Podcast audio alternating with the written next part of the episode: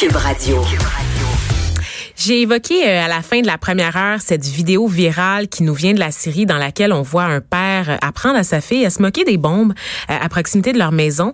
Les bruits de bombardement qu'on entend, hein, nous dans l'enregistrement, sont donc entrecoupés du rire tellement, mais tellement insouciant, tellement candide de cette fillette. Et j'ai été émue, je dois le dire, et je suis sûre que vous l'avez été aussi si vous l'avez vu. Euh, ça m'a rappelé, comme je disais à François Audet, qu'on a un peu oublié ce qui se passe en Syrie. la vie, en fait, finit par continuer chez nous, hein, même si là-bas, des familles vivent dans la peur et avec une menace constante. Euh, dans la foulée de cette vidéo-là, il y a Chantal Guy de la presse qui a eu le bon flash de s'intéresser à ce que vivent les parents en zone de guerre. C'est comme ça que j'ai découvert le travail de Garine Papazian Zorabian, qui est professeure agrégée au département de psychopédagogie de l'Université de Montréal. Elle a travaillé avec Médecins sans frontières et aussi auprès de familles de réfugiés ici au Québec. Elle est avec nous au téléphone. Bonjour, Madame Papazian Zorabian. Bonjour, bonjour. Désolée d'avoir massacré votre nom. Dites-moi, qu'avez-vous pensé? qu'avez-vous pensé de la vidéo?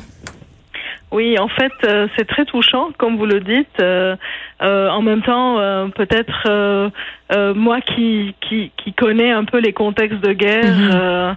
Euh, j'ai trouvé que bon, c'est une stratégie, c'est une stratégie intéressante pour protéger les enfants, euh, mais bien sûr que ce n'est pas quelque chose qu'on peut généraliser. Mais je trouve quand même que ce père, euh, il a eu la présence d'esprit euh, de protéger sa fille, parce qu'en fin de compte, tout est dans l'interprétation des choses. Une petite fille qui qui ne voit rien, qui entend des bruits, ça peut être justement comme des feux d'artifice. Hein. Ouais, exact. Donc, c'est vraiment dans le jeu. Et vous, euh, ben, vous avez travaillé avec Médecins sans frontières sur le terrain, si je comprends bien?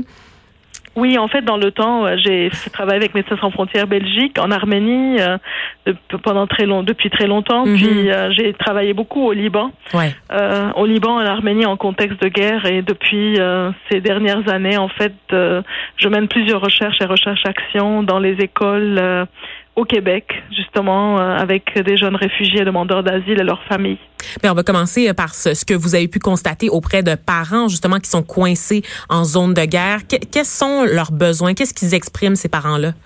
Oui, en fait, euh, vous savez, euh, en zone de guerre, souvent, euh, oui, justement, on pense au bombardement, on pense, aux, on pense aux attentats, explosions, on pense, oui, c'est la mort qui rôde quelque part. Donc, il y a beaucoup d'angoisse de mort, mais pour les parents, il y a la responsabilité de répondre aux besoins de leurs enfants, mais de répondre aux besoins parfois les plus élémentaires aussi. Donc, comme commencer par la protection, protéger ses enfants, les garder vivants.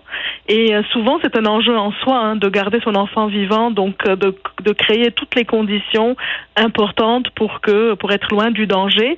Puis une fois que son enfant est vivant, mais il faut le nourrir, il faut le laver, il faut répondre euh, vraiment à ses besoins de base.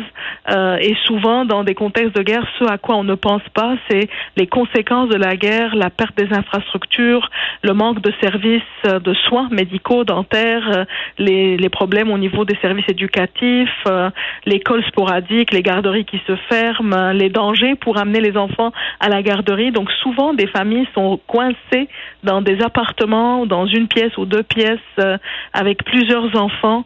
et donc, c'est ça, et, être parent devient vraiment un, très très difficile et très lourd.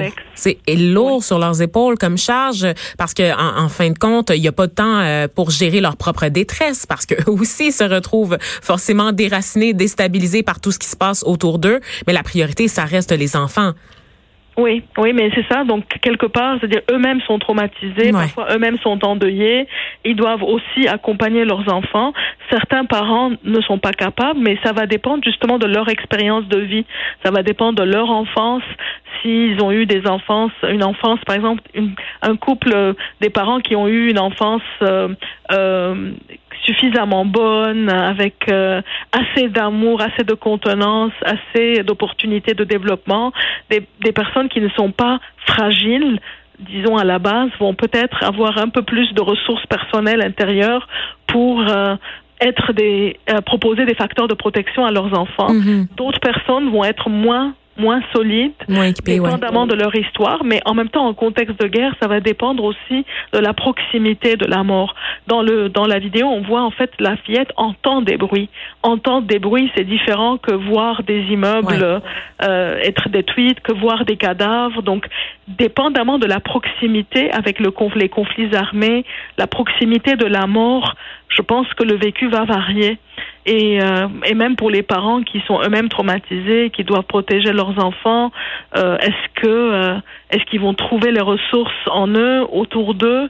On a eu des cas. Là, je j'ai accompagné beaucoup de familles des réfugiés ici mhm. et parfois euh, des parents qui n'ont qui n'ont pas pu protéger leurs enfants qui étaient dans des autobus scolaires par exemple et ils ont vu leurs camarades mourir des enfants qui qui ont vu leur enseignant mourir devant leurs yeux et d'autres par contre qui ont pu hein, quitter euh, quitter un peu plus tôt ou être dans des aller se réfugier dans des régions un peu moins dangereuses donc euh, mais c'est ça euh, parce chaque que situation va être différente en fait. Mais oui, c'est ça parce qu'il y a bon, il y a, il y a des enjeux au niveau des parents déplacés. Donc ça, c'est des gens qui sont à l'exil sur le territoire ou des réfugiés. Ça, c'est des personnes qui vont aller à l'extérieur du territoire, comme on le voit. Donc c'est des défis supplémentaires pour ces parents-là parce qu'il faut gérer aussi un choc d'adaptation. Bien sûr, bien sûr. Donc plus on a, on a, on voit par exemple des enfants qui ont changé plusieurs pays. Ils ont quitté. Euh, si je prends euh, l'exemple, disons des réfugiés syriens, il y a des enfants qui étaient en Syrie, euh, en Syrie au début déplacés à l'intérieur d'une région à une autre, puis après en Turquie ou au Liban, en Jordanie, mhm. puis ils sont arrivés ici et même arrivés ici. là, il y a beaucoup d'adaptations encore. il y a parfois, bon, il y a des réfugiés qui sont parrainés par l'État qui arrivent et qui ont été, disons, leur installation a été comme décidée, le choix des villes a été décidé par le gouvernement. Ils se sont trouvés dans des villes euh, euh, comme euh, je dis Victoriaville, Princeville, des régions qui n'ont pas, n'avaient pas l'habitude d'accepter d'accueillir des réfugiés. Donc ça dépend. Hein, s'ils, viennent à Montréal, Laval, c'est quand même plus multiethnique. donc leur expérience vont varier aussi en fonction des, des, repères d'accueil, des repères qui vont se créer dans la société d'accueil. Euh, mais ça ne veut pas dire, en fait, c'est ça. Et ce qui est intéressant, c'est qu'au Québec, il y a vraiment euh, des villes qui se sont mobilisées, euh, qui ont créé des, vraiment des services extraordinaires pour accueillir ces familles et ces jeunes. Donc, mais en même temps, les expériences vont varier aussi. C'est-à-dire autant le pré-migratoire va affecter que le péri-migratoire.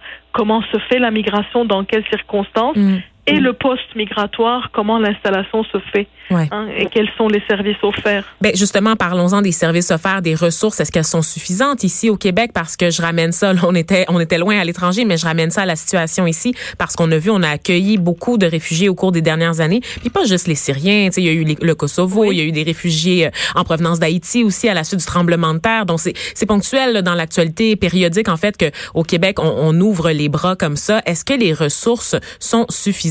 Parce qu'il y a des défis, j'imagine qu'on sous-estime quand même. Oui, mais en fait, je pense que le Québec, comme vous le dites, a toujours accueilli des réfugiés. Il y a quand même, on commence par les boat people qui sont arrivés du Vietnam, puis les réfugiés du Rwanda, euh, euh, puis il y a toujours eu des vagues de réfugiés qui sont arrivés. Et je pense que ça, ça fait partie des valeurs de la société québécoise aussi, euh, un peu cet accueil et cette mm-hmm. chaleur d'un côté pour protéger des personnes vulnérables.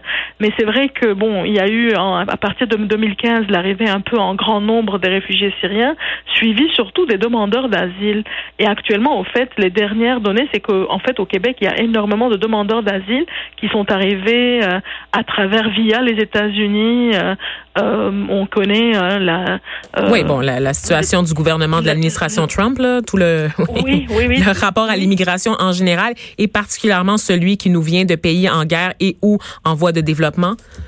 Oui, mais ce qui fait que oui, il y a beaucoup de oui, il y a beaucoup de familles qui viennent de Nigérie, d'autres pays d'Afrique, et euh, je, je, pense qu'il y a eu quand même une présence assez importante durant les dernières années, et euh, nous avons développé des services. Je pense qu'autant les services sociaux, de santé, euh, les milieux éducatifs ont essayé, ont essayé de répondre à ces besoins, mais on est quand même un peu loin à une réponse exhaustive parce que, un, le nombre a été important, mais les services, en deuxième lieu, à part le nombre, les services ne sont pas aussi très adapté. C'est-à-dire quand on prend l'accès aux soins, l'accès euh, euh, l'accès aux soins déjà est un est un problème pour beaucoup de demandeurs d'asile. Puis le processus, euh, je dirais euh, plus législatif est en train de prendre beaucoup de temps, donc les gens sont, restent un peu en suspens pendant des années et parfois ils ne savent pas s'ils vont rester, s'ils vont partir.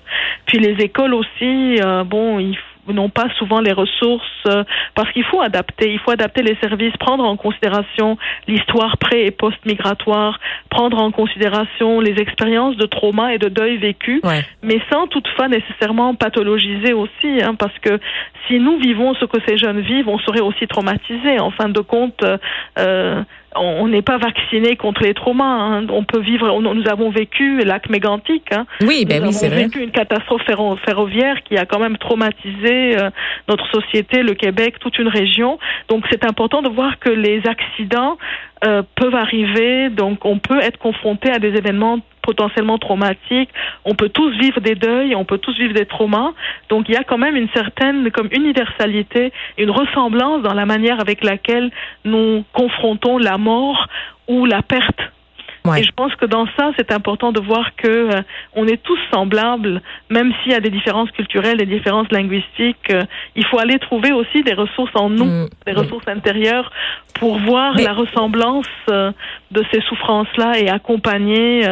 moi, je pense, moi, mes travaux sont beaucoup dans les écoles et ce que je propose dans les écoles, vraiment, c'est prendre plus de temps pour promouvoir la santé mentale, le bien-être des enfants, euh, prendre plus le temps pour que l'école soit un lieu de vie, pas juste un lieu de performance, euh, pas juste un lieu où euh, il faut tout le temps exceller, il faut fonctionner. Euh, il y a des enfants qui passent je sais pas, ils commencent le service de garde à 7 heures du matin, ils quittent à 6 heures du soir.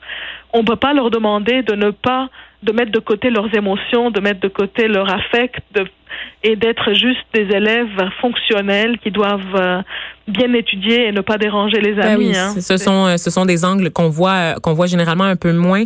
Euh, écoutez, moi j'ai une dernière question qui m'est venue en tête là vraiment, puis je voulais en parler parce que c'est c'est une question qui est très très délicate.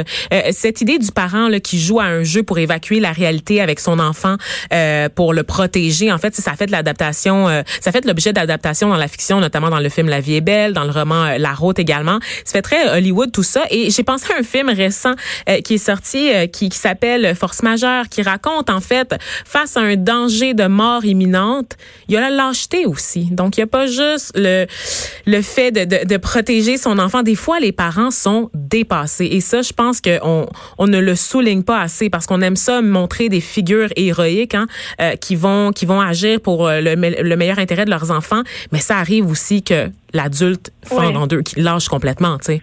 Bien sûr, parce qu'en fin de compte, c'est-à-dire, c'est-à-dire, euh, parce que l'adulte aussi est traumatisé. On demande à une personne qui elle-même elle a peur de mourir, elle a peur euh, de l'avenir, elle ne sait pas ce que ce qui va se passer.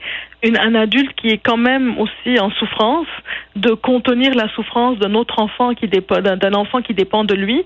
Il y a beaucoup de familles qui vont pas pouvoir le faire. Il y a parfois dans un dans un, un, couple, il y a un des parents qui va être un peu plus solide, parfois les deux. Donc il y a vraiment euh, des situations très variées. Mais bon, je ne franchement, j'ai pas vu le film Force majeure, mais mais je le euh, recommande. Oui, c'est ça. Je vais, mais je vais aller voir maintenant sous, cette, sous cet angle-là. Mais par exemple, dans La vie est belle, je pense que ce qui est quand même particulier, c'est que, bon, c'est une fiction, mais euh, l'enfant voit des cadavres, voit des choses atroces se passer devant lui, mais euh, justement, le père représente tout ça comme un jeu. Mm. C'est de la fiction, bien sûr, mais on peut pas dire que dans ce cas-là, disons, si c'était la réalité, disons, potentiellement. Euh, c'est quand même en contexte d'Allemagne nazie. On, on, est vraiment, vraiment on est dans la fiction pure, mais euh, disons, si c'était vrai, mais cet enfant, le jour où il va, les il va réaliser que tout ça, c'était pas un jeu, c'était vrai, il va être traumatisé dans l'après-coup. Alors que la différence avec cette petite fille syrienne et les rires, c'est qu'en fait, elle ne voit pas, elle entend. Donc, elle entend des bruits, donc c'est comme des feux d'artifice. Donc, il n'y a pas vraiment la mort n'est pas là. Et en fait, la mort aurait été là si les parents avaient eu peur. Ouais. Si les parents avaient eu peur, là, la, donc c'est pour ça que les, les parents sont très responsables de ce qu'ils transmettent à leurs enfants. Et là, c'est très difficile hein, de dire euh, ben de contrôler sa propre peur, sa, son propre angoisse.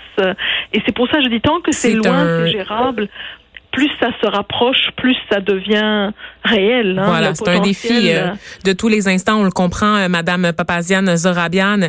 Merci euh, d'avoir pris le temps là, de décortiquer cette vidéo, cette vidéo là avec nous. si vous l'avez pas encore regardé, chers auditeurs, je vous invite à aller jeter un coup d'œil. C'est viral, ça se partage un peu là sur les réseaux sociaux depuis une semaine déjà. un moment très très touchant entre son père et sa fille dans un contexte excessivement difficile. On se retrouve après la pause pour se changer les idées en compagnie d'Émilie Qui va nous expliquer comment changer le monde.